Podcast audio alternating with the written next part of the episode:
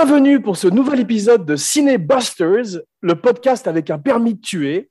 Je suis votre hôte, Podfinger, l'homme au micro d'or, et Jean Bond de Bayonne, tout comme mon cinébody que j'accueille à nouveau avec joie dans l'émission, le romancier réalisateur Philippe 007 Bon, ma Money Penny, mon M, mon Q, et qui peut quitter l'émission à tout instant en avalant la capsule de cyanure dans sa dent creuse.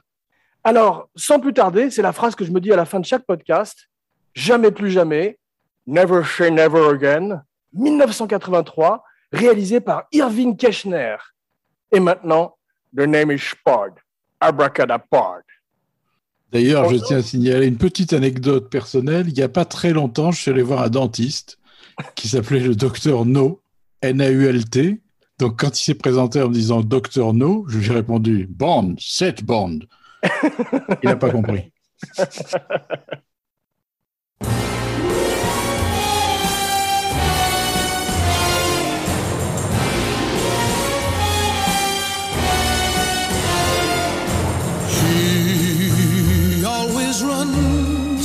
while others walk.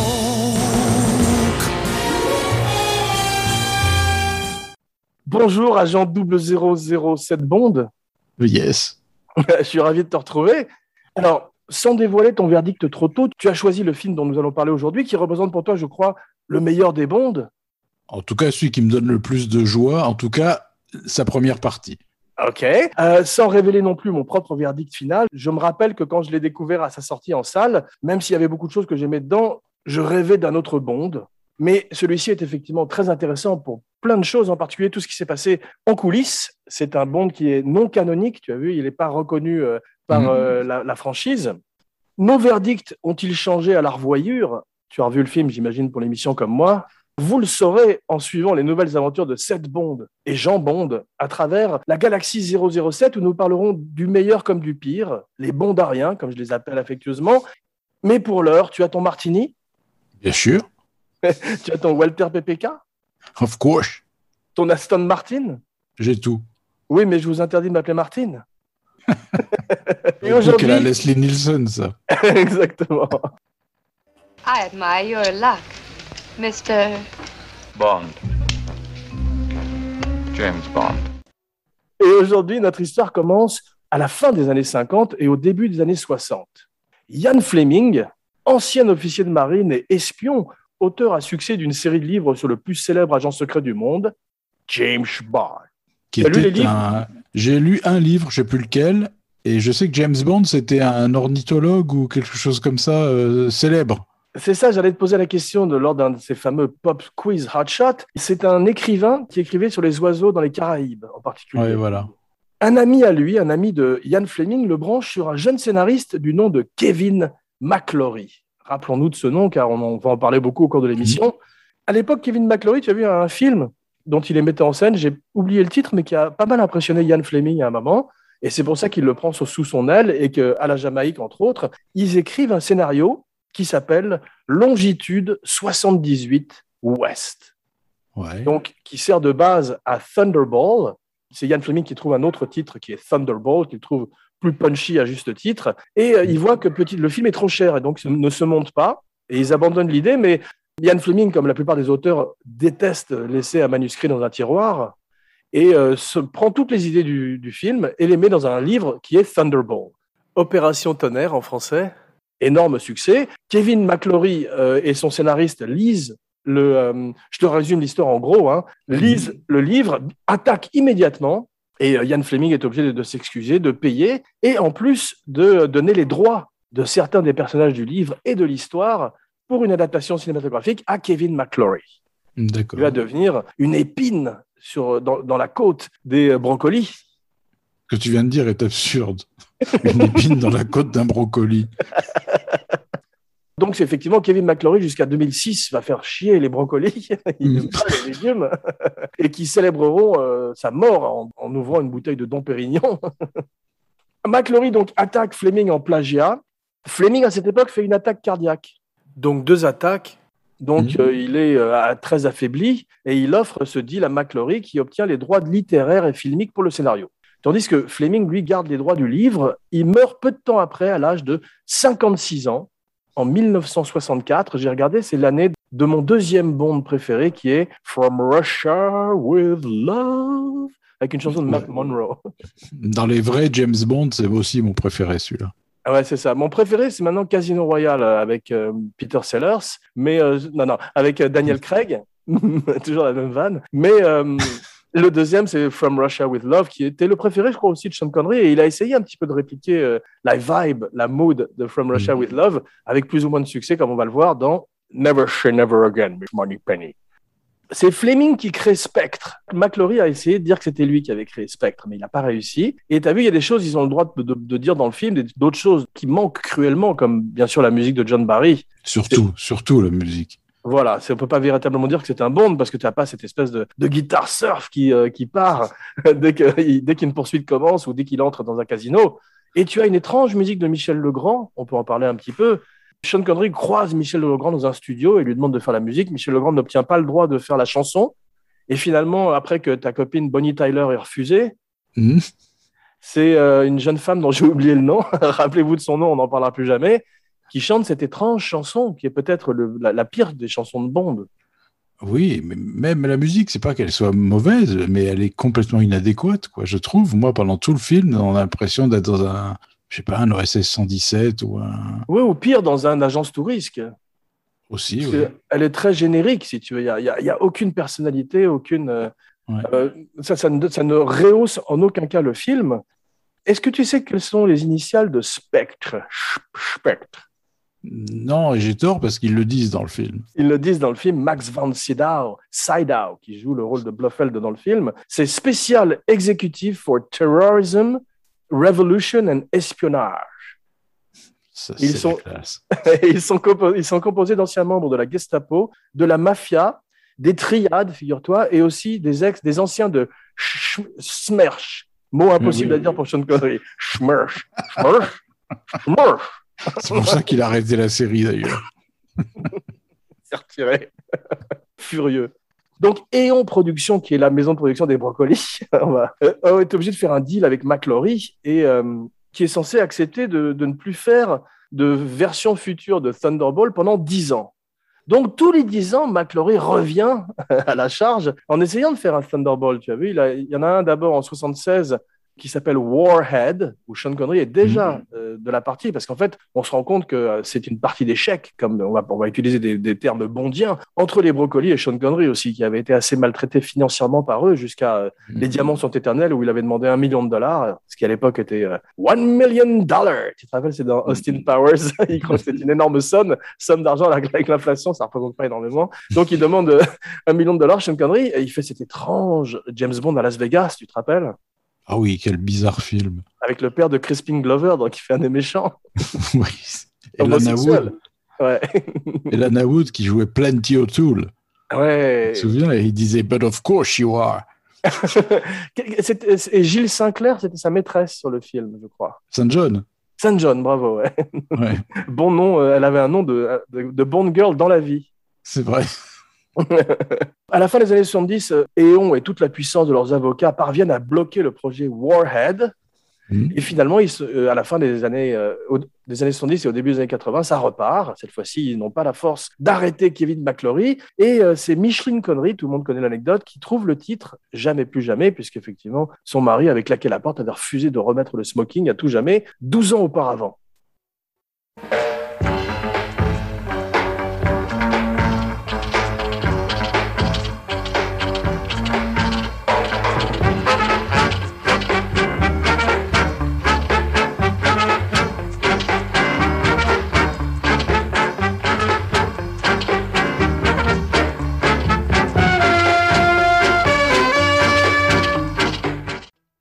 Mais parlons un peu de Sean Connery. Mm.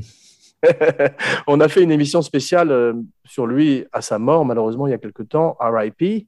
Ouais. Donc, on va pas non plus euh, refaire l'émission, mais on va parler un petit peu de sa carrière à ce moment dans le temps. James Bond a fait de lui une superstar Mhm. dans les années 60, mais le rôle lui colle terriblement à la peau, comme on a vu, et il a du mal à casser son image. Et finalement, bien qu'il fasse des bons films, qui marchent pas très très bien, il a une espèce de passage à vide après Les Diamants sont éternels. Ouais, c'est vrai. Il est un peu burn-out, comme on dit, et avant de se Mal- réinventer. malgré, comme tu dis, malgré, comme tu dis, des très bons films dans le tas. Exactement, mais c'est parmi ses Ouais. meilleurs, comme La Rose et la Flèche ou euh, L'homme qui voulut être roi, Ouais. ou, ou même euh, Outland ou des films comme ça qui resteront aussi. Il fait euh, Zardoz. Donc là, il a véritablement envie, en mettant cette espèce d'étrange couche culotte rouge, on a fait une spéciale Zardoz aussi, donc on va pas trop en parler, de casser l'image de Bond. Il Pas n'est- que ça qu'il a cassé avec ce rôle. Nous nous rappellerons simplement que le, le flingue est bon et que le pénis est mauvais. Oui. Voilà. En fait, ce qui est intéressant, c'est que Never Say Never Again reboot sa carrière complètement. Mm. T'as vu, c'est Oui, ne serait-ce que par l'événement que ça représentait. Moi, je me souviens quand le film était sorti, il sortait en- pratiquement en même temps que, que le Bond avec Roger Moore. Exactement. Mais ça, on va en parler de cette rivalité euh, créée par la presse, parce qu'effectivement, les films sont sortis à quelques mois d'intervalle. Mais ce qui est intéressant, c'est que juste avant Bond, il fait Time Bandits avec Ouais. Terry Gilliam, où il accepte un second rôle. Et très marquant, je me rappelle, il était assez formidable. Et Terry Gilliam riait quand il, écrivait le scénario en disant il nous faudrait euh, quelqu'un genre Sean Connery. Sean Connery, a, Sean Connery a finalement eu le script et il a accepté de le faire. Et ça, c'est la grande intelligence. Ce qui m'a frappé, c'est j'ai vu beaucoup d'interviews pour cette émission, c'est l'intelligence de Sean Connery quand il parle en interview. Ouais. Parce qu'on voit toujours cette beauté physique, ce charme extraordinaire qu'il a avec ou sans cheveux, mais il y a derrière une, une vraie intelligence, une vraie, euh, un vrai amour du cinéma. Une connaissance de son métier incroyable. C'est-à-dire, il connaît toutes les ficelles, il connaît tous les angles. Il est, il est assez incroyable. hein. Exactement, ce qui fait qu'il est euh, l'auteur et l'architecte de ce Bond un petit peu. Ouais. Beaucoup plus qu'il ne l'a été auparavant, en particulier dans le choix du casting. Il a voulu avoir des acteurs du calibre de Max von Sydow ou Klaus Maria Brandauer. Et Kim Et- Basinger, et Barbara Basinger. Carrera. On va parler de tous ces acteurs, bien évidemment, en détail. Mais une petite question. En 83, Klaus Kinski était mort ou pas, ton meilleur ami? Non, il est mort euh, en 86, non? Quelque chose comme ça? Ils n'ont pas pu ne pas penser à lui. Ou alors à un moment, pour, de lui, Ah à oui. lui pour faire Blofeld ou un méchant dans un Bond, Kinski. Mais à mon avis, il devait être trop difficile, il devait avoir une réputation trop horrible. Oui, je pense que les journées de tournage coûtent tellement cher qu'ils se sont dit s'ils pètent un câble sur le tournage. En plus, il avait refusé euh, le rôle de l'allemand dans les, les Aventuriers de l'Arche perdue, donc il voulait pas véritablement tourner dans des franchises. Il préférait faire des, des films euh, semi-porno au Japon ou euh, des, des- des films d'horreur en Italie. Kinski cherchait à, à être le mieux payé, à tourner le moins possible, le moins ça, longtemps possible. C'est ça. On avait beaucoup parlé de lui à l'occasion de Aguirre, où il disait qu'il Ouais. préfère- il aurait préféré prostituer son corps plutôt que prostituer ses émotions. Sacré Klaus. Yeah. Ich bin der Zorn Gottes.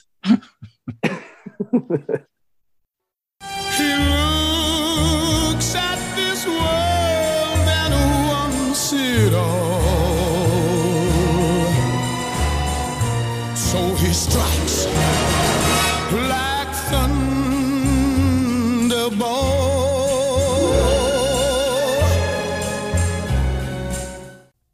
En fait, il est né avec Bond, Sean, et rené avec Bond. C'est la deuxième venue du Christ. C'est vrai, c'est beau ce que tu dis.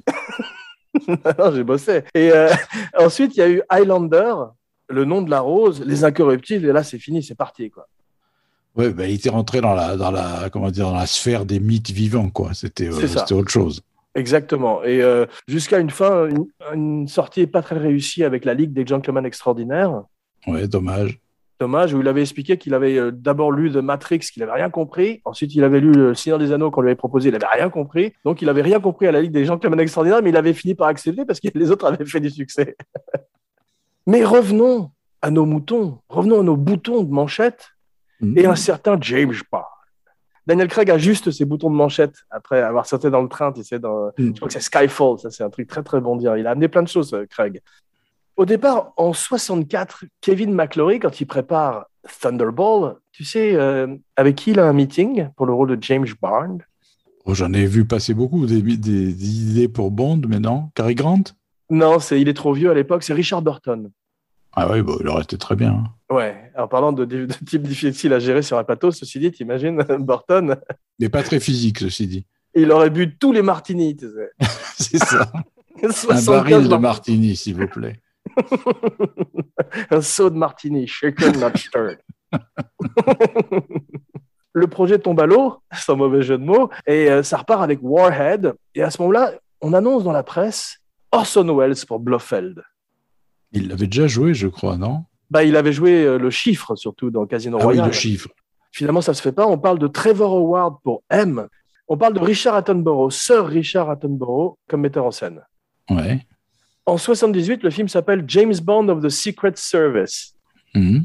Et là, euh, Connery attaque Eon de front pendant Moonraker. Mais euh, ils n'arrivent pas à monter le film. Et euh, c'est vrai qu'on sent une vraie animosité de Sean Connery, comme on avait dit pour les brocolis. Tu te rappelles quand on lui avait demandé au show télévisé quel est le plus grand méchant de James Bond, il avait répondu euh, Albert Broccoli, qu'on surnommait Cuby. Et on voit qu'aujourd'hui, il traite Daniel Craig comme un partenaire financier. C'est-à-dire qu'il touche des centaines de millions de dollars et il est intéressé au film. Et il est mieux traité qu'on n'ont jamais été traités aucun des James Bond. Ouais. Parce qu'il devait penser probablement que c'était, qu'ils étaient interchangeables. Et alors que Connery aurait été un James Bond formidable pendant encore dix ans, tu vois. et- c'est- Absolument, ils auraient dû effectivement mieux le traiter. Moi, je suis pas très fan de George Lazenby. Les choses que j'aime dans Au service secret de Sa Majesté sont euh, Diana Rigg, une des meilleures Bond girls, parce que c'est Diana Rigg, c'est Emma Pell, et euh, la musique de John Barry qui est magnifique, et les poursuites à ski. Et peut-être que Telly Savalas en Blofeld, c'était pas mal, en fait, à revisiter.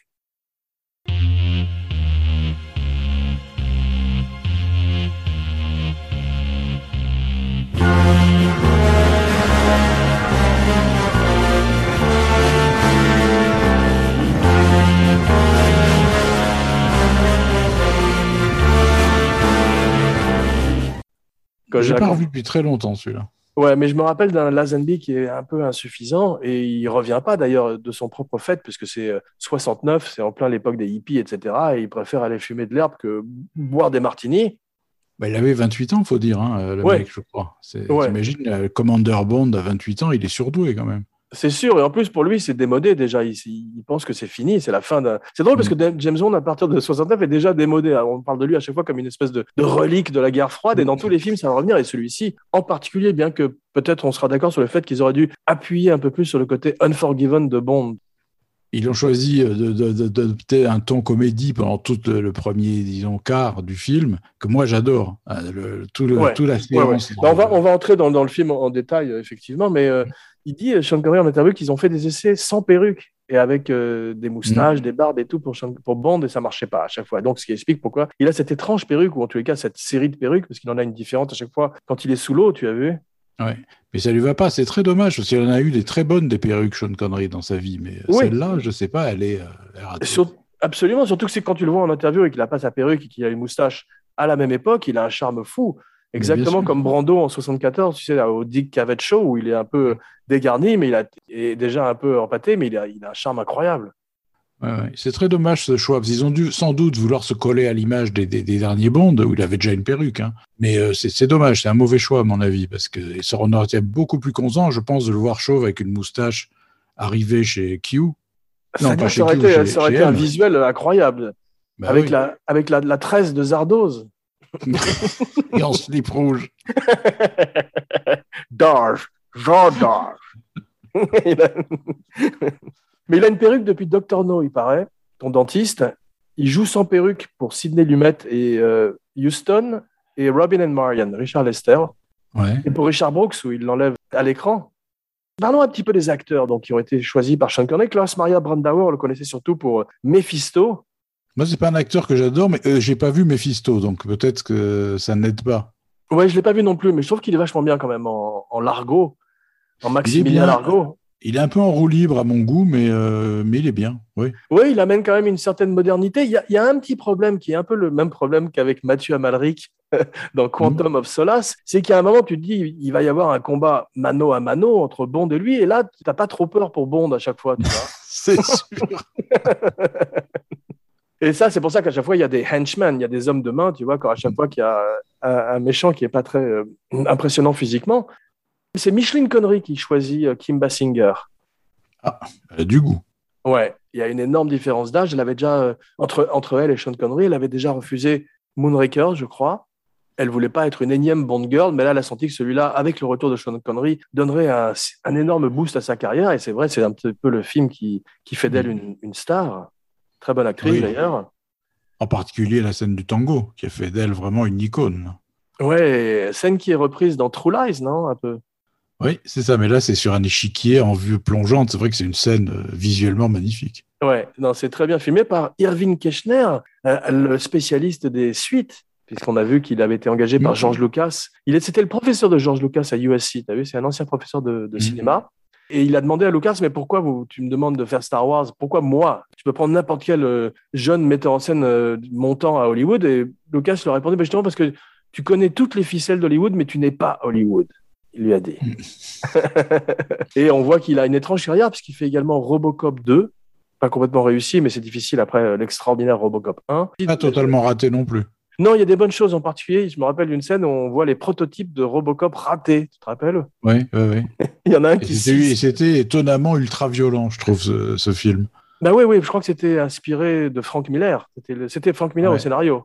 Donc, Ouais, euh, ouais, Et puis il y avait un enfant gangster. Enfin, je me souviens que c'était assez, par moments, assez euh, choquant, quoi. Et il y avait le grand euh, Tom Noonan qui faisait Kane, le robot qui. Je me rappelle de ce robot, il entrait dans un garage à un moment et il mettait ses phares. Il se mettait en Mm. plein phare. Tout le monde était aveuglé. Très bonne idée. Peter Hunt, on parlait de, au service secret de Sa Majesté, c'est quelqu'un qui avait travaillé pour euh, les brocolis en tant que monteur, je crois. Et euh, il refuse de, de- de mettre en scène le film par euh, respect euh, pour les brocolis. On voit qu'il y a plein de gens qui refusent le film par, par fidélité pour les brocolis, qui ne veulent pas se les mettre à dos, si j'ose dire. C'est surtout ça, à mon avis, pour pas se griller, parce qu'ils savent que le film avec Connery, c'est un one-shot, Ouais, mais que les brocolis, ils vont en faire plein d'autres. Donc, exactement. Il a fait plein de films indépendants aussi, Irving Keschner, t'as vu?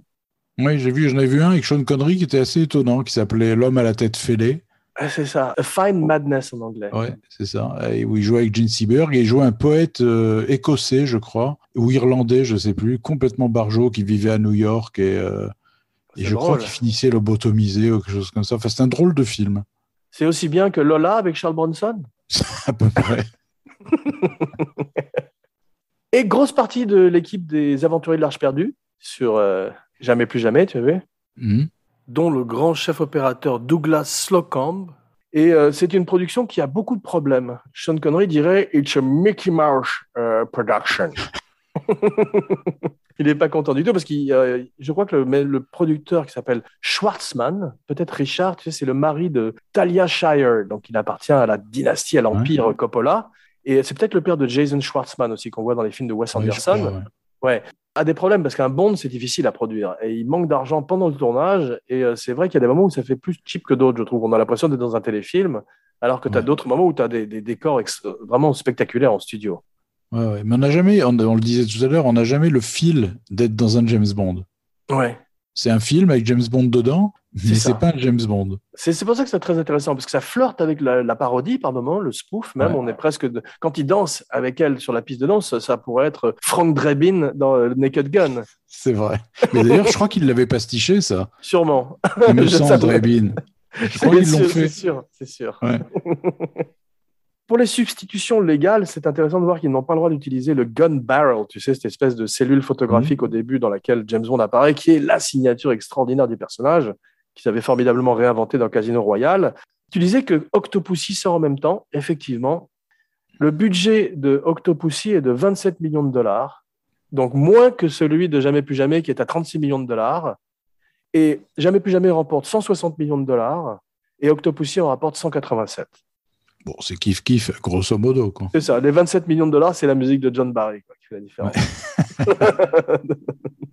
Mais c'est vrai, en plus, moi, les, quand j'ai revu des Bonds, quels qu'ils soient, dès que la musique retentit, que tu entends quand même depuis 1962, Ouais. dès que ça retentit, t'as l'impression de te mettre dans des pantoufles, tu sais, et de te dire, allez, on va se taper deux heures de James Bond. Exactement. Il y a une espèce de confort comme ça. Il entre dans un bain chaud.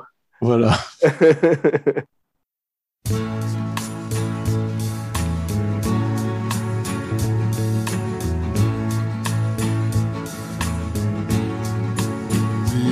have all the time in the world. Time enough for life to unfold. are the precious things love has in store. C'est le premier James Bond sorti officiellement euh, en Union soviétique. Il est plutôt bien reçu par la critique. En fait, euh, les gens sont contents de retrouver Sean, qui est très ami avec Roger Moore. C'est sympathique. T'as vu, Il n'y a pas de rivalité dans la vie entre les deux. Oui, absolument. Sean Connery, quand il parle en interview et qu'il parle des, des bondes de Roger Moore, il, il dit du bien d'ailleurs, parce qu'il dit qu'effectivement, à juste titre, Roger Moore a choisi de donner une autre couleur au personnage. Mais il dit they went, they went too far with the hardware. Ils, ont, ils sont allés trop loin avec la quincaillerie, en parlant des gadgets, etc. Et justement, ils voulaient ramener euh, un James Bond plus terre à terre avec celui-là. Et surtout, un truc très intéressant dans les substitutions légales, c'est qu'ils n'ont pas le droit d'utiliser Blofeld, qui explique pourquoi pendant presque près de 30 ans, on n'a pas de Blofeld, jusqu'à euh, Christophe Waltz dans Spectre. Mm. Parlons deux secondes de Spectre, tu veux bien? Et qu'est-ce que tu en penses? C'était Saligo. Tu parles de l'organisation elle-même, pas du film, c'est ça? Ah, tu parles du film, toi Moi, je te parle du film, ouais. Ce sont des saligots.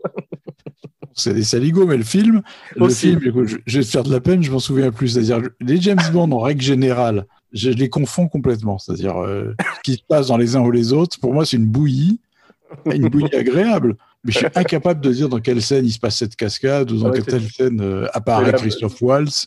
tu es la bonne personne pour faire cette émission. Mais euh, il y, a- il y y il y a deux, trois scènes extraordinaires dans, le, dans Spectre. Il y a un problème dans Spectre, c'est qu'ils ont essayé de, de copier le, le Marvel Universe, tu sais, l'univers étendu de Marvel, ce qu'on appelle le MCEU, en reliant tous les films entre eux. C'est-à-dire en faisant tout d'un coup que Silva, qui était joué par Bardem dans Skyfall, soit à la solde de Blofeld et en essayant de faire une espèce de, de maladroit euh, univers qui est pas du tout euh, plausible et surtout qui fait de Blofeld le demi-frère de Bond. Je me souviens. C'est ça. Et ils étaient, ils ont passé une fois des vacances ensemble à la montagne et il le hait depuis parce que son père l'avait préféré. Genre, c'est. euh, Le problème, c'est qu'ils ont tous vu You complete me. Le Joker et Batman, tu sais, cette espèce de, de- de revers d'une même médaille, et ils essayent de le faire avec Bond et Blofeld, et c'est pas ça. Blofeld, c'est Donald Pleasance avec un chat. Voilà, c'est tout. c'est tout. Et d'ailleurs, c'est drôle parce que euh, Max von Sydow a le, le chat, donc ils ont eu le droit d'utiliser le chat, tu as vu? Ouais. Et euh, c'est compliqué de tourner avec un chat. J'avais vu des images de Inside Llewyn Davis, tu sais, ce film des frères Cohen, où Oscar Isaacs passait les trois quarts du film avec un chat dans les bras. Et ils ont créé une espèce d'apparatus pour attacher le chat à Os- à Oscar Isaac, qui a essayé de tourner avec un chat. Je ne sais pas si tu as tourné avec des animaux, mais c'est compliqué. Un chat, c'est impossible. Je l'ai, oui, j'ai essayé, c'est impossible. Il faut Donc, le euh, prendre dans les bras ou faut, enfin, tu peux pas le, espérer qu'il fasse quelque chose dans la scène. C'est ça. Il y a même un moment dans le film où, où tous le- les membres de Spectre sont réunis, tu vois, et le chat est sur la table en train de manger du, du ronron ou je sais pas quoi. vu, Ils lui ont, mis une écuelle sur la table. Ça devait faire deux jours qu'ils étaient, ça devait faire deux jours qu'ils voulaient tourner la scène. À la fin, Kirchner a dit non, le, oui, le réalisateur a dû dire bon, allez, ça suffit, mettez-lui son écuelle. Le chat de la voisine qui mange la bonne cuisine et fait ses gros ronrons sur un balai de redondon, le chat de la voisine qui se met plein les babines de poules et de foie gras et ne chasse pas les rats. Miaou, miaou, qu'il est touchant le chant du chat, ronron, ronron, et vive le chat et vive le chat. Lazenby est considéré pendant un instant, mais il est rejeté au moment où Sean Connery euh, accepte de, finalement de faire le rôle, parce qu'en fait, ils ont approché Sean Connery intelligemment. Ils lui ont demandé d'écrire le scénario.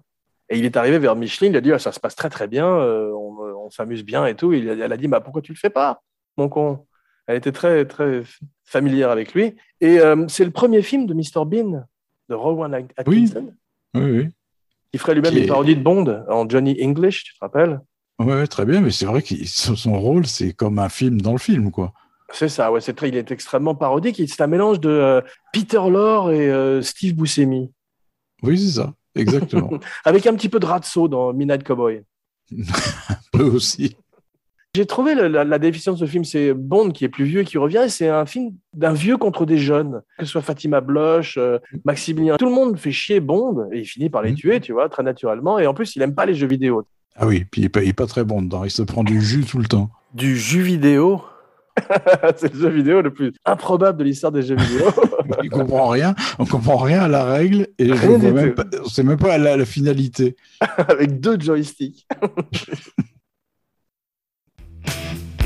She rides,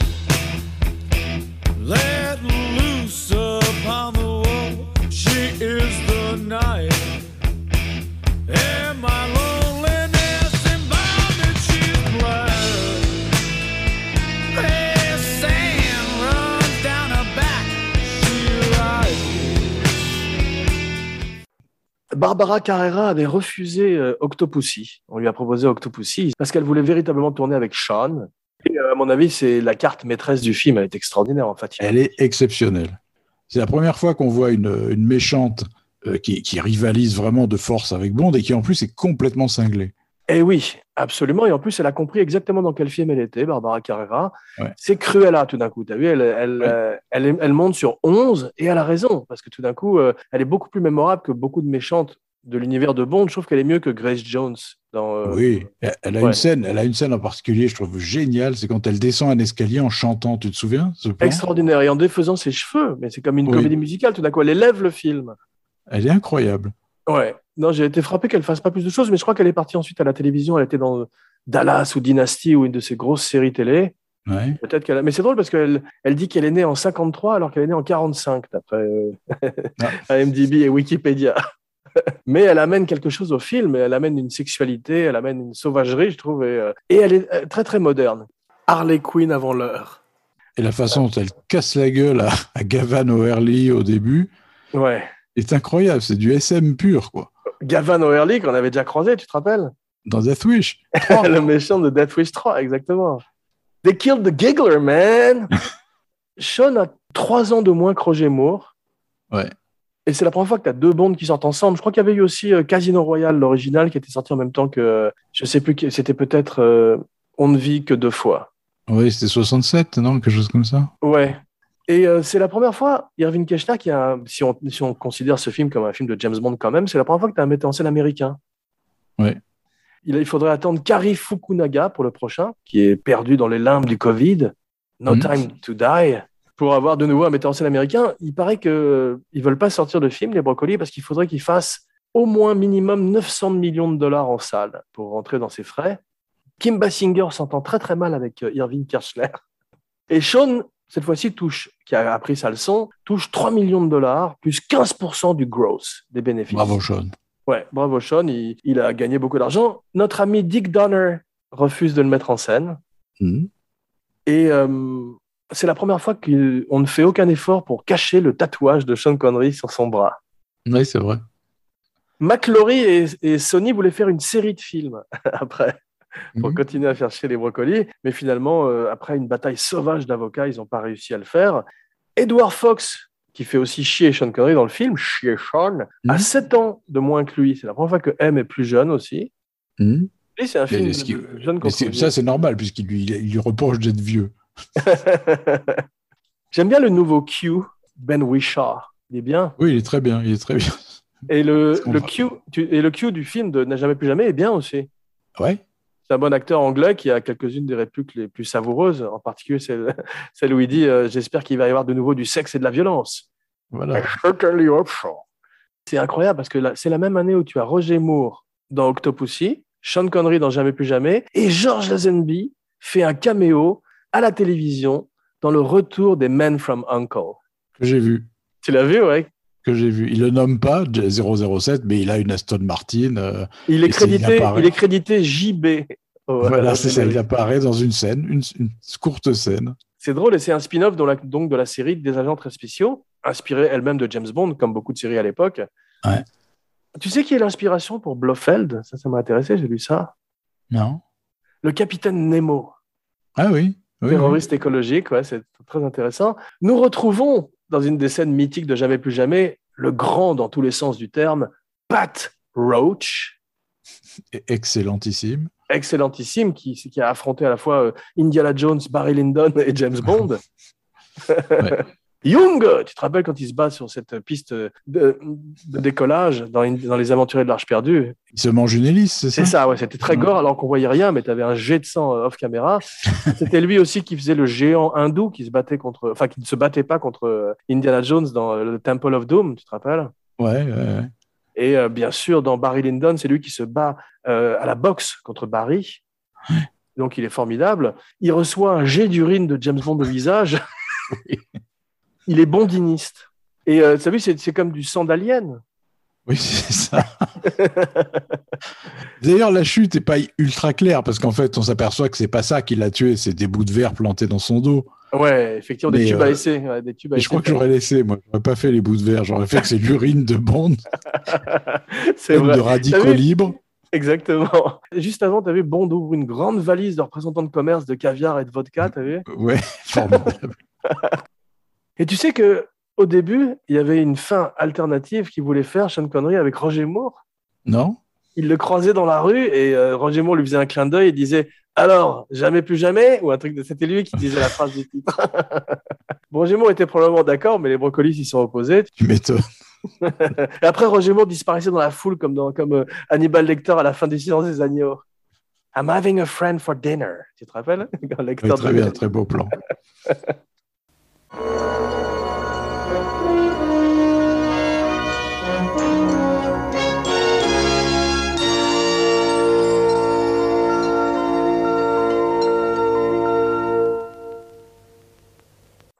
Orion Pictures. Ça m'a fait plaisir de voir ce logo au début. Mhm. Extraordinaire maison de production qui a disparu, mais la vie de Brian, Time After Time, Excalibur, Arthur, Rambo, le premier. Arthur Rambo. Zelig, ils ont fait parmi les plus grands films de Woody Allen. Mhm. Amadeus, je continue un peu quand même parce que c'est spectaculaire. Le Terminator, La Rose pourpre du Caire, tu te rends compte le retour des morts vivants de Dan O'Bannon. Ils ont fait aussi Remo Williams. Tu sais comment ça s'appelait Remo Williams? Non Re- Regarde l'optimisme des producteurs. Remo Williams, The Adventure Begins. Ah oui, oui, je me souviens très bien. C'est- Un dit, film. c'est un film que j'adore, moi. Oui, je sais, mais c'est très drôle. Avec peut-être quand même euh, Joel Grey euh, en yellow face, c'est peut-être problématique aujourd'hui quand mais même. qui était hilarant quand même.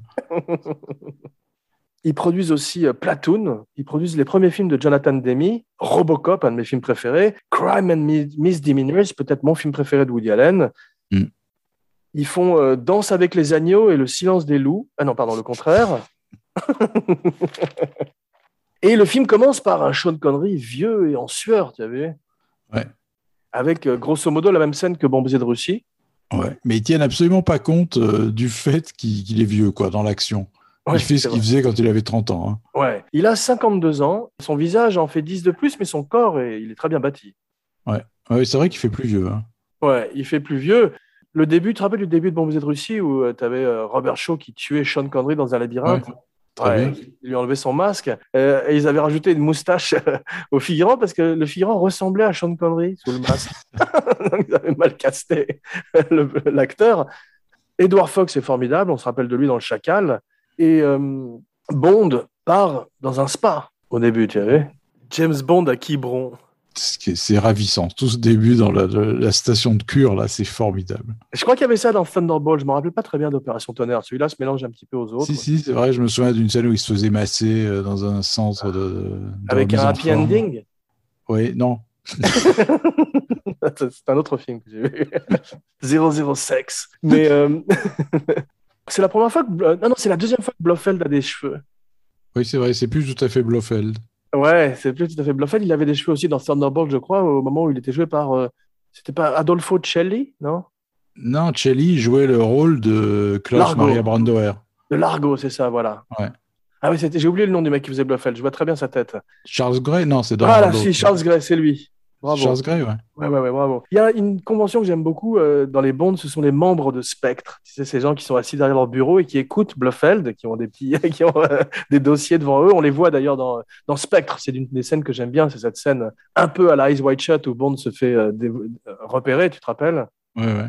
La première fois qu'on rencontre Bautista, qui a quand même un combat dans le train, qui est peut-être le meilleur combat de James Bond, Ouais, c'est vrai. où il le jette dans tous les sens et t'as vraiment peur pour Bond. Mm. J'adorais aussi le combat dans L'espion qui m'aimait, mais je l'ai pas revu, où il, il affronte Jazz dans le train aussi. Grand Ouais, classique. je me souviens d'un plan très impressionnant où l'énorme Richard Kill prend le visage de Roger Moore dans sa main Ah ouais, et il disparaît Classique. complètement. Tu vois juste le, un bout du nez et les yeux, tout le reste est sous la main. Extraordinaire. extraordinaire. Et euh, il, il arrive à, à le terrasser avec euh, une lampe qui lui balance dans les dents et il électrocute, Le passage dans le spa, d'ailleurs, quand notre ami euh, Patroch arrive, il y a un côté un petit peu giallo, un petit peu film d'horreur que j'ai bien aimé. Ouais, c'est vrai. Et aussi également avec Fatima Bloch quand elle commence à torturer Gavin O'Herlihy dans le rôle de Jack Petacci, Oui. le frère de Domino Petacci. Ça, ça veut dire pétasse en italien, non? Mal. Je peux je peux pas te dire. ça ça m'étonnerait pas de Bond. Remarque, ça se prononce comme ça à la, Sean Connery. Pétache. Ouais. Ah ouais, c'est vrai, pétache. Grosse pétache. Et, et c'est vrai que Gavin O'Herlihy, avec son œil, il ressemble à Minos dans euh, Peur sur la ville. C'est vrai. Tout se recoupe. Tout se recoupe, c'est un même univers. Le film fait deux heures et quart quand même.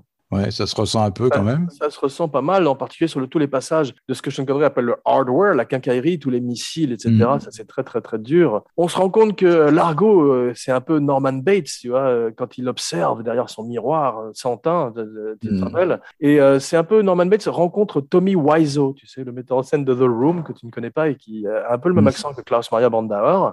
On découvre que le prénom de Q, je ne sais pas s'il a été dit avant, c'est Algernon. Ah oui. Ouais, il le prononce, il dit hey, we're Algernon. Et c'est Algie, après il l'appelle. Très bon prénom pour Q. Ouais. Il est très beau, euh, Connery, quand il arrive au- aux Bahamas. Il doit avoir chaud, ceci dit, dans son costume blanc très bien taillé, tu as vu? Mhm. Et il ressemble à Monsieur Rourke, tu sais, dans L'île fantastique. The plane, boss, the plane C'est vrai. Avec Hervé tournait, chez lui, il tournait chez lui, là. Ah oui, c'est Au bien sûr, il bien sûr, bien sûr. Il habitait sur un terrain. Je sais pas si c'était à Marbella ou aux Bahamas, mais une de ses maisons était sur un terrain de golf parce qu'il jouait beaucoup avec Micheline. Il était très passionné. Mais en parlant de l'île fantastique, avec Hervé Vilches dans le rôle de Nick Nack dans Ouais, L'homme au pistolet d'or. c'est vrai.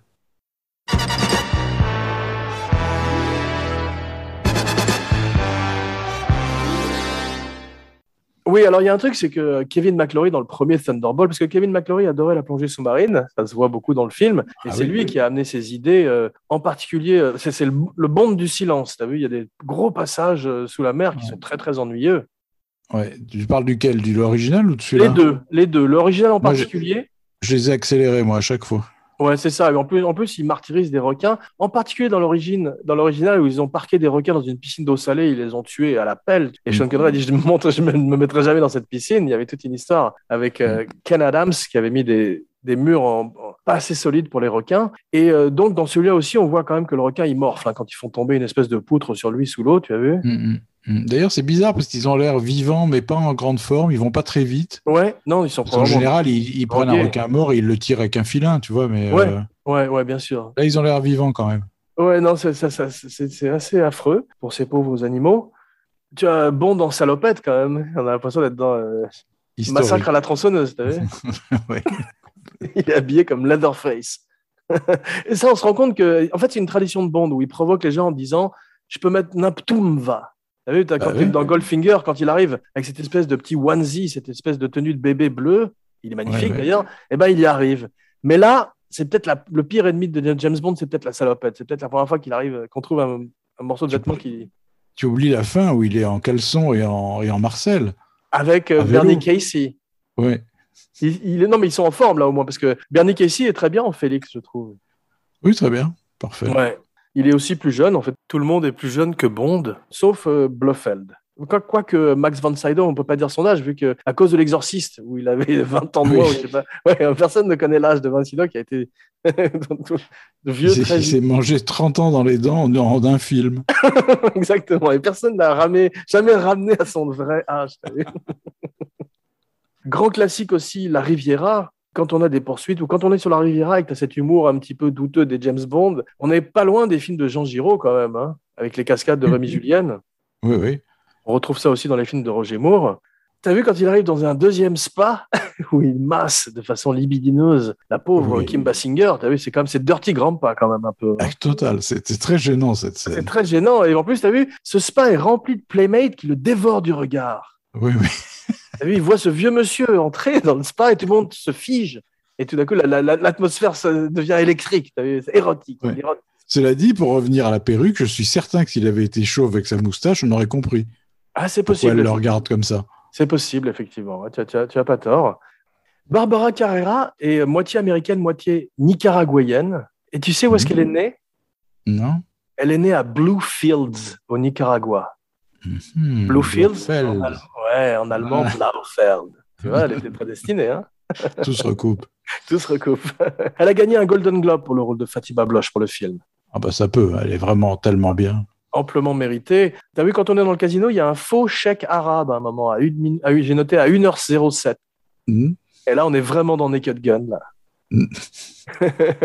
il y a une étrange arcade de jeux vidéo où Domino va jouer, tu as vu? Oui. Et il y a un seul jeu qui s'appelle Gravitar. dont je n'ai jamais entendu parler. Et Largo est ce qu'on appelle un cuck. Tu as vu, c'est dans- dans- en Amérique, c'est un, il est quand même extrêmement cocu par James Bond. Ah, tout de suite. C'est bizarre que- qu'il ait pas été, enfin qu'ils aient pas opté pour un, un Largo plus dangereux. Parce Ouais. qu'il est pas très gentil, il est un peu énervé, mais il est pas non plus très inquiétant, quoi. Non, c'est vrai, mais c'est drôle parce qu'il est, euh, il est assez crédible. J'ai pensé à Jeff Bezos, à Elon Musk, des mecs comme ça, tu vois. Oui, c'est un choix de faire un méchant réaliste, c'est comme, comme Voilà. tout le monde. Mais c'est, je sais pas si c'est un choix très judicieux parce qu'on tremble pas du tout, quoi. Je suis d'accord. Ou en tout cas, il manque au moins un, un- un homme de main, quelqu'un qui fasse peur, quoi. Ou qu'on lui fasse faire une seule fois quelque chose d'horrible. Et le jeu vidéo euh, qui s'appelle Domination, c'est un jeu vidéo qui te torture en même temps. Un bon Oui. concept. Ouais. c'est un bon concept. C'est bizarre que ça n'ait pas pris. C'est ça qui m'a découragé de faire des jeux vidéo. Et la scène est très très très longue. Très longue, très très longue. Ouais, très pénible. Est-ce que euh, le méchant a déjà été plus jeune que James Bond dans un autre film? Mathieu Amalric peut-être, mais Mathieu Amalric, ouais. bien toujours à lui, le meilleur Et Bond. Roger Moore, et Roger Moore sûrement dans les Roger Moore, parce qu'il était très âgé, Roger Moore, à la fin, dans les, Ah dans ouais, les ah oui, bah, bah, Yafet Koto est peut-être plus jeune que lui effectivement. Oui, sûrement. Ouais, je suis sûr qu'en regardant effectivement. Mais euh, Kurt Jurgens est plus vieux que lui dans l'histoire qui me met. Oui, il fallait le trouver. hein. Ah Ouais, fallait le trouver. Tu te rappelles de la version française? Il disait Adieu, Monsieur Bond. Il y a dans ce mot un parfum d'éternité que je trouve plaisant. Ah, tu connais bien Bond. Ouais. Celui-là, bien il est- pur. Celui-là en particulier parce qu'il est sorti euh, pile au moment où je l'ai vu en salle et il a fait de moi un adepte pour la vie. J'avais déjà commencé à, à voir les, les reruns, tu sais, euh, Ouais. dans le passé. Et j'avais commencé aussi avec Vivre et laisser mourir.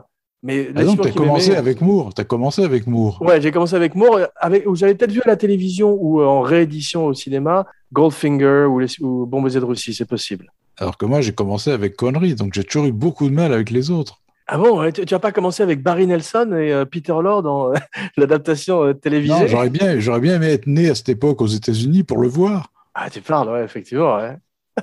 Barry Nelson, le premier James Bond, qui fait l'hôtelier dans The Shining.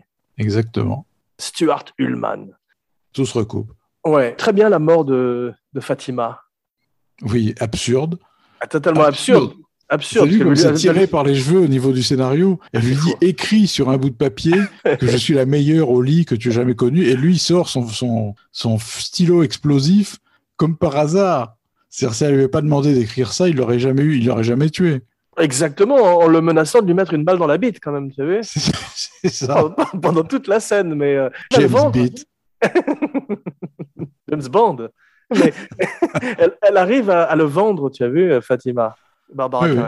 Bernie Casey euh, est euh, un acteur africain-américain comme Geoffrey Wright. C'est les deux fois Mhm. où euh, Félix est noir.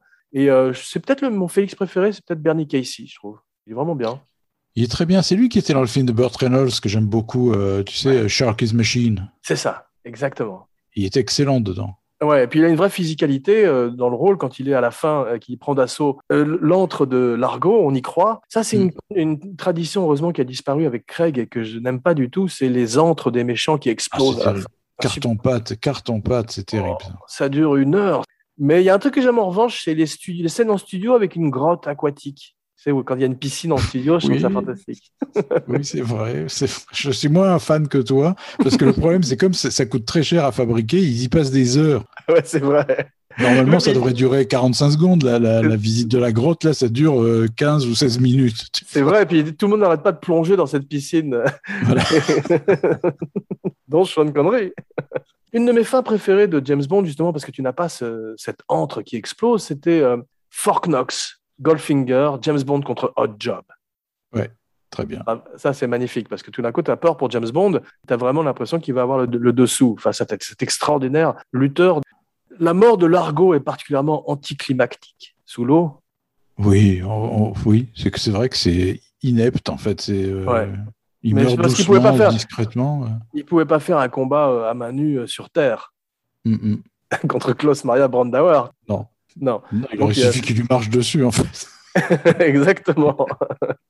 Et la fin, tu as vu, il brise le quatrième mur comme dans euh, Goodfellas.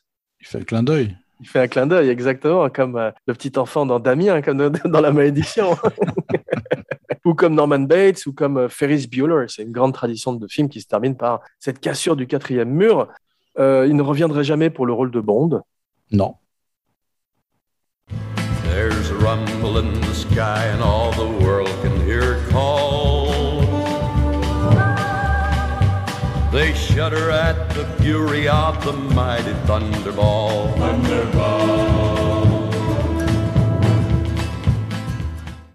Bien, Seth Bond, voici venu l'heure de ton verdict. Permis de tuer ou permis de puer? Monsieur- Écoute, que te dire? C'est les deux en même temps. C'est-à-dire, euh, moi, je pardonne tout parce que ce premier, ces premières 20 minutes m'enchantent. Au spa, là, au, tu sais, au centre de remise en forme. Pour moi, c'est un, ravissement. Fatima Bloch me ravit. Mais c'est vrai que je dois subir beaucoup, beaucoup de tunnels pour jouir de ces moments-là. Alors, c'est les deux en même temps. Les, mo- les moments que j'adore, je les adore. Et les autres moments, bah, c'est, il faut que je les subisse, quoi. Ouais. Bah, écoute, une fois de plus, je suis assez d'accord avec toi. À part 45 minutes de trop, je l'ai redécouvert avec plaisir. Comme de redécouvrir Sean dans le rôle, 12 ans après Diamonds Are Forever. C'est un plaisir, avec une perruque ou sans perruque.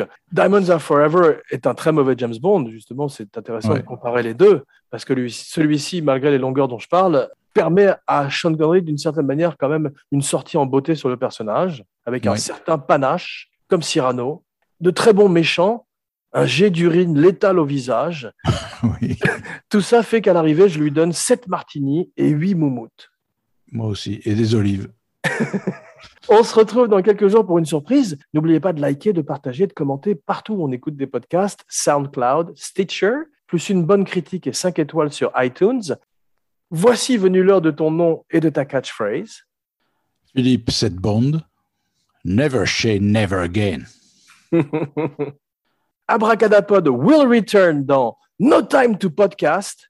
Jean Weber pour Cinebusters, signing off. Et maintenant, chantons ensemble. Never say never, uh, never, never, never, never, never, never say never. Never.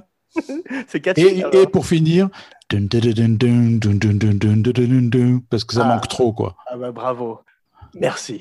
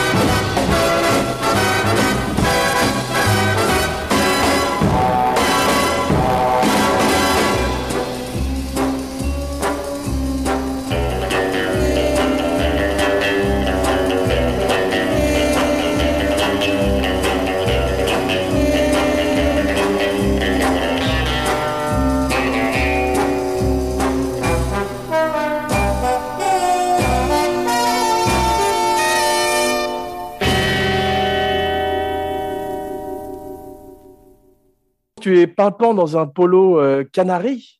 Bien sûr, en hommage à Sean, Sean Canary. Bravo, on va vite commencer parce que je te sens en pleine forme. Tu vas je suis. Débouler dans l'émission comme un, taureau dans un magasin de porcelaine. Une petite intro.